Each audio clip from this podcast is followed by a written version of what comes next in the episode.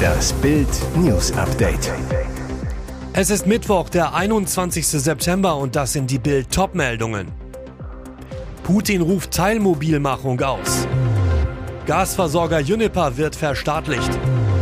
Landesweite Proteste im Iran nach Tod von Massa Amini. Im russischen Staatstv Putin ruft Teilmobilmachung aus. Knapp sieben Monate nach Beginn des Krieges gegen die Ukraine hat Russland eine Teilmobilmachung der eigenen Streitkräfte angeordnet.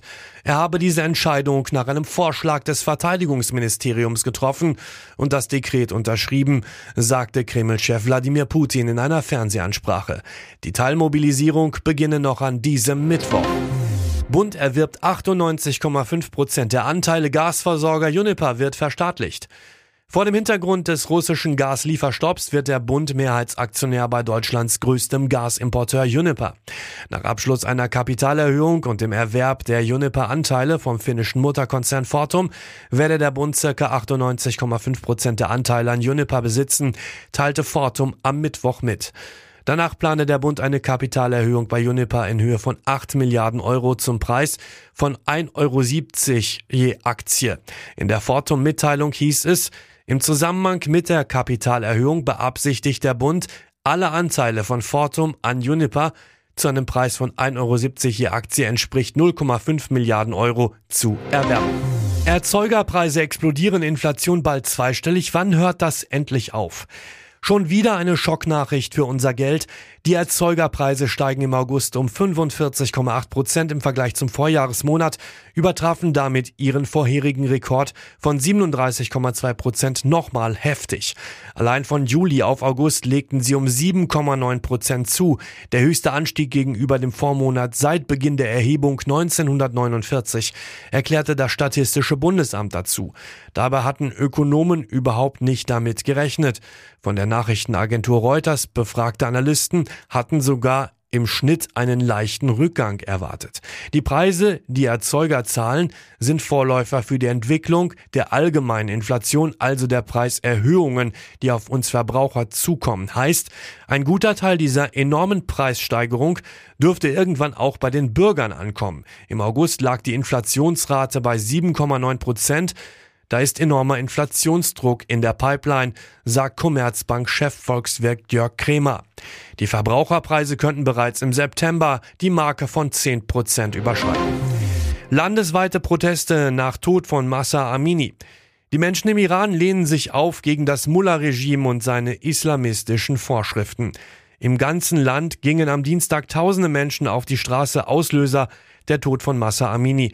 Sie starb, nachdem sie in der Hauptstadt Teheran von der Moralpolizei des Regimes festgenommen wurde. Sie hatte ihr Kopftuch nicht so getragen, wie es die strengen Mullah-Gesetze vorschreiben. Wurde sie totgeprügelt? In sozialen Medien wurde berichtet, die Polizisten hätten ihr auf den Kopf geschlagen, als sie gegen ihre Festnahme protestierte. Die Schläge hätten zu einer Hirnblutung geführt, an der sie schließlich im Krankenhaus verstarb. Das Regime streitet alles ab, spricht von angeblichen Herzproblemen. Fakt ist, der Fall hat eine Welle der Wut entfacht. Aus mehreren iranischen Städten wurden am Dienstag Videos publik, in denen Frauen bei Demonstrationen ihre Kopftücher verbrennen oder sich aus Protest die Haare abschneiden. Jede von ihnen riskiert langjährige Gefängnisstrafen, teils sogar Folter. Grund, nach der Scharia sind Frauen verpflichtet, ihr Haar zu bedecken und lange locker sitzende Kleidung zu tragen, um ihre Figur zu verschleiern. YouTube-Star Jan von Gewitter im Kopf, ich bekomme einen Hirnschrittmacher. Gewitter im Kopf heißt der YouTube-Kanal von Jan Zimmermann und Tim Lehmann. Dort berichten die beiden seit 2019 über Jans Leben mit seinem Tourette-Syndrom namens Gisela und den damit verbundenen Auswirkungen auf den Alltag. Mit wöchentlichen Videos haben sie über zwei Millionen Fans auf ihrem Account.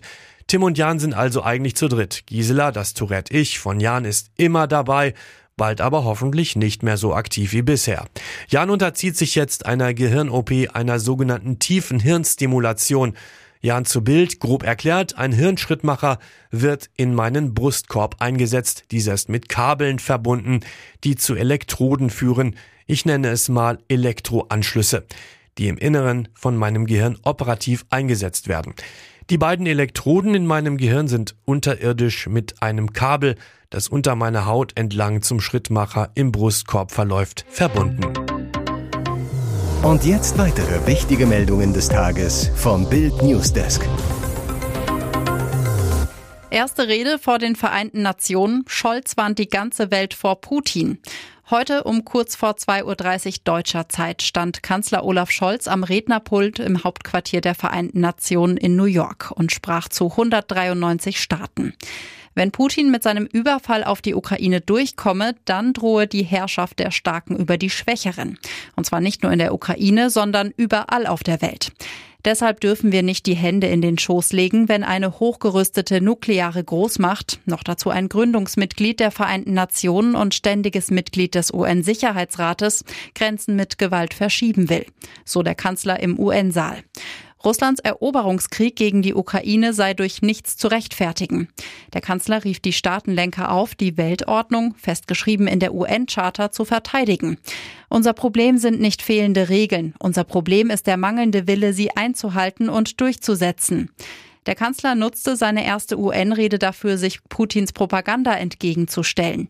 Er betonte, nicht ein Sack Getreide wurde aufgrund dieser Sanktionen zurückgehalten. Russland allein hat die ukrainischen Getreideschiffe am Auslaufen gehindert, Häfen zerbombt und landwirtschaftliche Betriebe zerstört.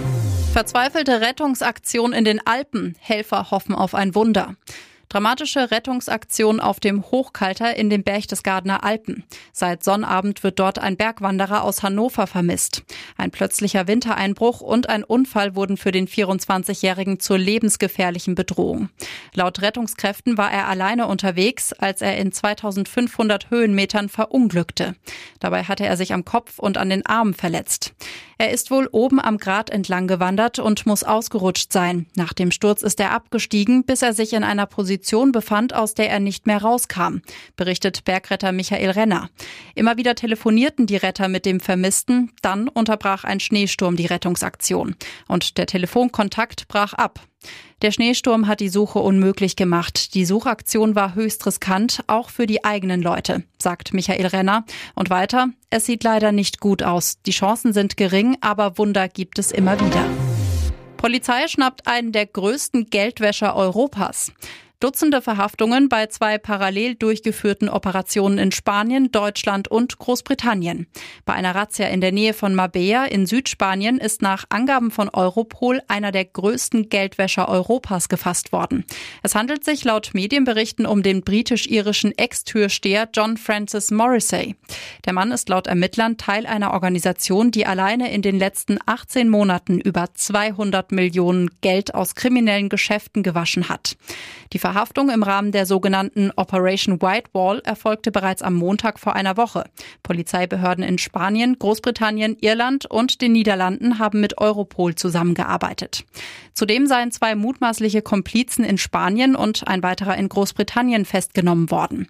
Europol zufolge hatte der 62-Jährige mit seinen Komplizen riesige Summen Bargeld von kriminellen Organisationen eingesammelt und sie dann an Kriminelle in anderen Ländern weitergeleitet. Die Untersuchungen kamen ins Rollen, als die Polizei Anfang letzten Jahres bei einer Razzia 200 Kilo Kokain und 500.000 Euro in Bar fanden. Details hierzu sind unklar. So will der FC Bayern aus der Krise. Erstmals seit 20 Jahren vier Ligaspiele ohne Sieg für die Münchner. Nach dem 0 zu 1 gegen Augsburg mussten sich die Bosse schon zu ihrem Trainer bekennen, um die Diskussion um Nagelsmann und einen möglichen Nachfolger wie Thomas Tuchel einzufangen. Oliver Kahn sagte, wir werden uns das jetzt alles in Ruhe anschauen, analysieren und natürlich auch viele, viele Gespräche führen und dann müssen wir schauen, dass wir so schnell wie möglich wieder in die Erfolgsspur kommen. Bayern will mit Nagelsmann unbedingt die Wende schaffen, dafür jetzt gemeinsam anpacken.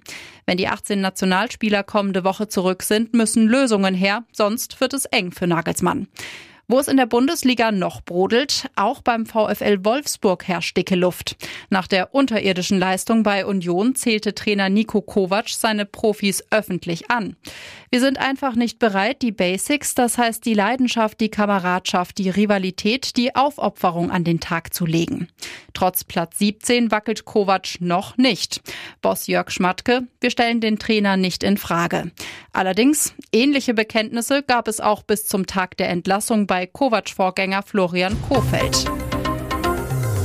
Weitere spannende Nachrichten, Interviews, Live-Schalten und Hintergründe hört ihr mit Bild TV Audio. Unser Fernsehsignal gibt es als Stream zum Hören über TuneIn und die TuneIn-App auf mehr als 200 Plattformen, Smart Speakern und vernetzten Geräten.